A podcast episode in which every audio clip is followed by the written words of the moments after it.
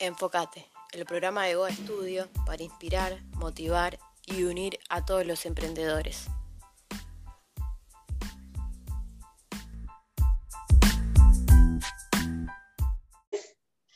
Hola, soy Erika Gardeles, CEO de Goa Estudio. Esto es Enfocate, el espacio donde hablamos de los aspectos más importantes de la vida emprendedora, de marketing, alimentación, autoconocimiento, productividad y finanzas.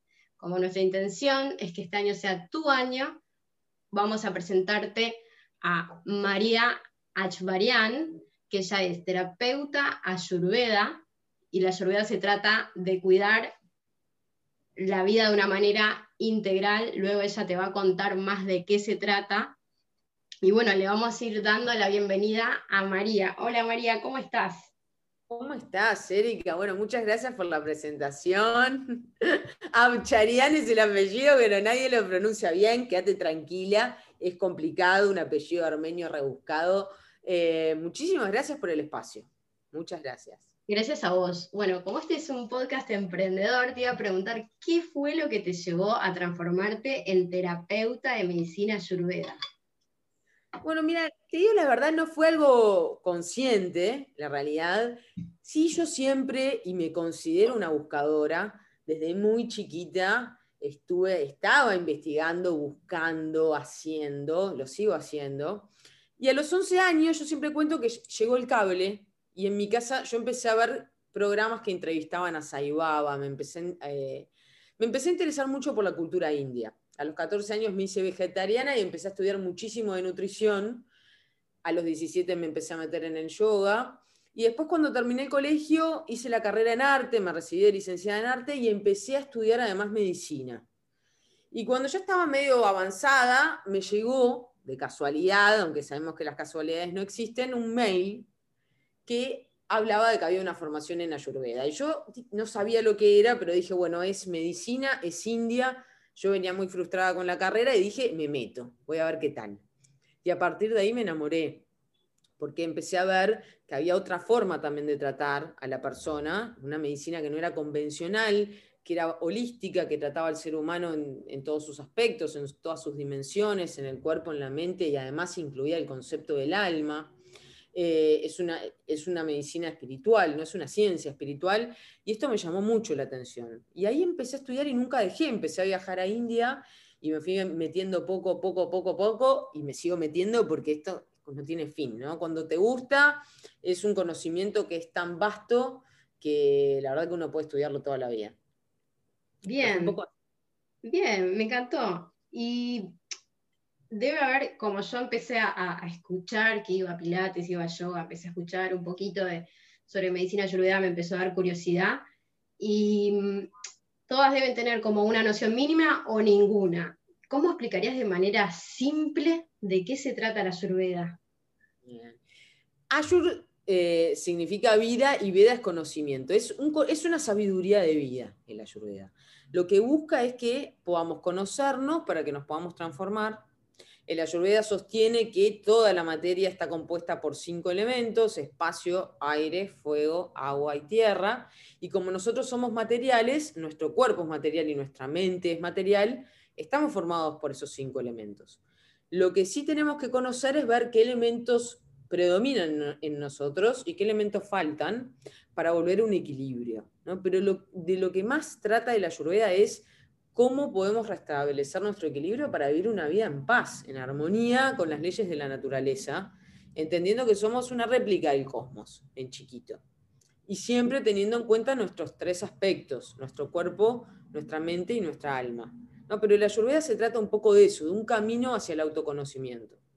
Bien, en, en ese camino yo lo empecé el año pasado, mucha gente al estar como más en la casa eh, quizás empezaron a, estudiar más cosas que no tenían tiempo y yo siempre como que escuchaba, hablaba con alguna amiga y nunca tenía tiempo como de estudiar. El año pasado le di, le di mi tiempo, traté de estudiar un poquito, sé que me falta todavía un montonazo y este año por allá algo contigo.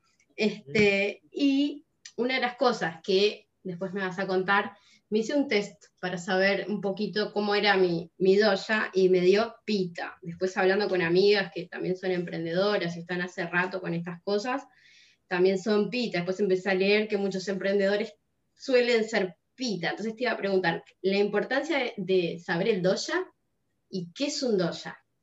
Bien. Doya significa desequilibrio. Y el Ayurveda considera que existen tres doyas, bata, pita y kafa.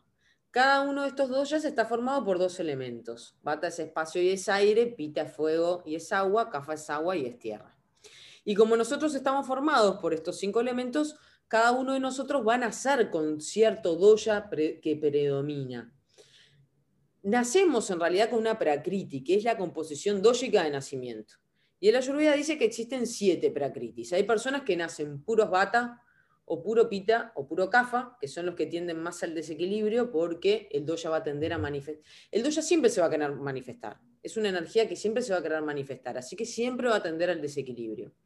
Después están los bidógicos, bata, pita, pita, kafa, kafa, bata. Y después están los tridógicos, bata, pita y kafa, que son los más difíciles de encontrar en la naturaleza y son los que menos se desequilibran. Pero ¿para qué es importante conocer mi doya? Porque dependiendo mi doya, va a ser la comida que me va a hacer bien, va a ser el estilo de vida que voy a necesitar, el ejercicio que voy a necesitar y hasta los pranayamas que me van a hacer bien, los ejercicios de respiración. Por eso es súper importante conocer nuestro doya para hacer todo aquello que lo equilibra, ¿no? Porque muchas veces sucede, ¿no? Esto que decías, las emprendedoras tienen pita, es verdad, porque pita es un doya que tiene fuego, ¿no? Y que eh, las características del fuego son emprender, hacer, proponerse metas y cumplirlas, ser eficiente, se mete mucho en ambientes competitivos, ¿no? Pero Todas estas son características de Pita. Pita tiene que hacer todo aquello que lo equilibre y no que potencie aún más su fuego, porque si no el fuego, al igual que el aire, al igual que el agua, se desequilibran. Algo que es muy importante, Erika, tener en cuenta es que nacemos con una prakriti, que es nuestra composición dógica de nacimiento, que está dada por los planetas, por la genética, por nuestros padres, por la altura del año, por nuestros karmas. Y también existe una vikriti, que es nuestro estado actual. Y eso es lo que se ve más que nada en los tests que uno se hace online. Uno cuando se hace un test online lo que más te va a dar es tu bikriti, tu estado actual, que a veces coincide con la prakriti, y ahí estamos en equilibrio, pero muchas veces no coincide y estamos en un estado de desequilibrio, siempre tenemos que volver a la prakriti. Por darte un ejemplo, uno puede tener de prakriti 50% bata, 50% kafa, y ahora estar 60% pita, 40% kafa, y está en desequilibrio. Siempre tenemos que estar en nuestra prakriti, nuestra composición de nacimiento. Bien, y te iba a preguntar algo que, también me interesó mucho a partir de, que empecé a leer y, empecé a, estudiar un poco. Yo no tenía mucha idea de, la importancia que tenía la digestión en lo que son los pensamientos y, bueno, y las emociones, ¿no? Y, la relación que tiene, o sea, lo, que comemos, y sé que la ayurveda eh, persigue la desinflamación y, tratar de alimentarse con, menos alimentos para poder ayudar un poquito a esto. ¿Qué nos podrías decir sobre esto de, la relación con la digestión, las emociones, los pensamientos y, qué es lo que hace la ayurveda como para armonizar todo esto? Bien, está buena la pregunta, porque hay, una, hay algo que dice siempre la ayurveda que a mí me encanta, que es alimento es todo lo que entra por todos nuestros sentidos. Y, estamos rodeados de información. Todo eso lo tenemos que digerir. Lo que escuchamos, lo que vemos, lo que olemos, lo que tocamos, quién nos toca, además de lo que comemos, lo que nos llevamos a la boca. Y el Ayurveda eh, habla mucho de esto porque todo lo que estamos absorbiendo va a generar un impacto en nuestra mente y en nuestras emociones. Es muy importante que tengamos muy bien nuestro fuego para poder digerir todo lo que nos llega, porque tenemos más que nada mucha indigestión mental. Más allá de que, nos de que tenemos mucha indigestión a partir de las cosas que comemos, porque comemos mal, porque comemos estresados, pero también hay mucha indigestión mental. Entonces el Ayurveda habla mucho de esto, de qué nos, cómo nos estamos alimentando, entendiendo además que a través del sabor, que la Ayurveda le llama raza, generamos un gran impacto en nuestras emociones. ¿no? Esto todas más o menos, sobre todo las mujeres, lo experimentamos, nos sentimos un poco mal te comes un helado, te comes un chocolate, enseguida te sentís un poco mejor, ¿no? Lo que pasa es que es un mejor más e-, efímero, ¿no? Que no, no se sostiene. Pero sí, eh, a través del prana, eh, el sabor genera un impacto en el sistema nervioso central. Entonces, a partir de lo que comemos, y por eso la Ayurveda hace tanto hincapié en la comida, no para alcanzar un estado físico, sino para alcanzar un estado mental, porque todo lo que comemos va a generar un impacto en nuestra mente. Si queremos cambiar nuestra mente, tenemos que cambiar nuestra dieta. Cambio la dieta y cambio mi mente, la mente cotidiana, la mente que está formada por pensamientos y emociones. ¿no? Por eso es que es tan importante empezar a prestar atención a cómo estamos comiendo y qué estamos comiendo. Tal cual. Y te iba a preguntar también que lo que vi que hacías vos que está copadísimo y la gente lo tiene que saber es primero qué es el panchakarma y los beneficios que, esto tiene, porque van a alucinar. No creo que todo el mundo conozca esto y que conozca a alguien en, Uruguay que, que, lo haga. Contanos un poquito, María. Bien. Bueno, pancha significa cinco y karma son acciones. Son las cinco acciones que propone la Ayurveda para limpiarnos, porque algo que dice la Ayurveda también, entre muchos enunciados, es que nos enfermamos porque acumulamos, porque tenemos mucho residuo tóxico no digerido en el cuerpo y en la mente. Por eso la Ayurveda hace mucho hincapié en todas las técnicas de desintoxicación. El Ayurveda le llama panchakarmas. Y la realidad es que se hacen con internación en India, eh, dependiendo del grado de intoxicación la enfermedad que tenga la persona, pueden ser de 15 días o 10 días, depende. Y dependiendo el doya, también va a ser la técnica que se va a emplear en cada persona. Pero yo quería hacer algo bajado a tierra y que lo pudiéramos hacer en Uruguay, en Argentina, en Chile, en Paraguay, en España, que son los países que más me siguen. Y hablándolo con mis profesores en India, diseñamos un plan para hacer de forma casera y segura en casa. Entonces yo lo que propongo es un panchakarma, un detox que dura nueve días, que es un programa que uno lo hace desde su casa y no necesita una consulta, no necesita que nadie lo esté supervisando, no necesita nada. Y es una dieta con algunas terapéuticas también, que yo aconsejo, de respiración, de sueño, de oleación, de masaje, que lo que producen es una gran limpieza tanto en el cuerpo como en la mente. Porque el cuerpo y la mente están ligados, ¿no? Lo que impacta en el cuerpo va a impactar en la mente, lo que impacta en la mente impacta en el cuerpo. Entonces, estamos buscando limpiar el cuerpo y la mente. Y dura nueve días, es muy fácil de hacer, lo puede hacer cualquiera teniendo el programa. Y es una, básicamente es una dieta con ciertas terapéuticas. ¿no? Siempre que yo lo hago, yo lo anuncio, yo trato de hacerlo cada tres meses, ¿no? idealmente en los cambios de estación. Y cuando yo lo hago se arma un gran grupo, pero la realidad es que cada uno lo puede hacer cuando quiera, ¿no? porque es una, técnica de limpieza.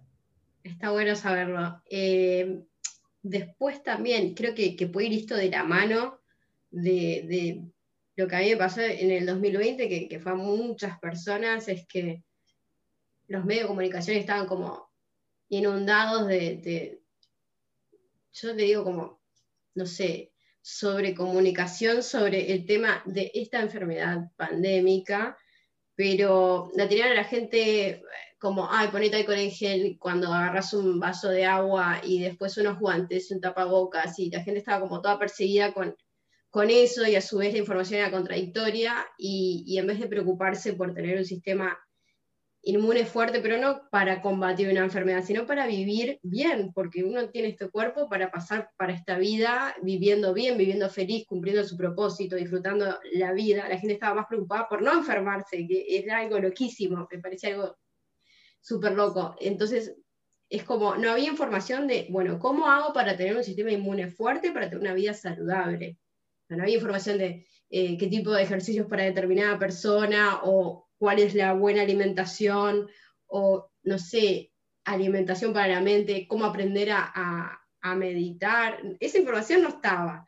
Lo que estaba era una sobreinformación sobre, sobre algo que, era que, no podías controlar. Y, me parece que, el tema de, yo siempre decía, pero no hay ninguna información de cómo estar saludable, de cómo tener un sistema inmune fuerte, es como para nada. Entonces, según la Ayurveda, ¿qué tips podrías dar como para poder tener un sistema, un sistema inmune más fuerte para tener una buena calidad de vida? Bien. Yo siempre digo, ¿no? Que si hubieran informativos que informaran de las noticias lindas que pasan, ¿no? Porque siempre nos llega lo malo.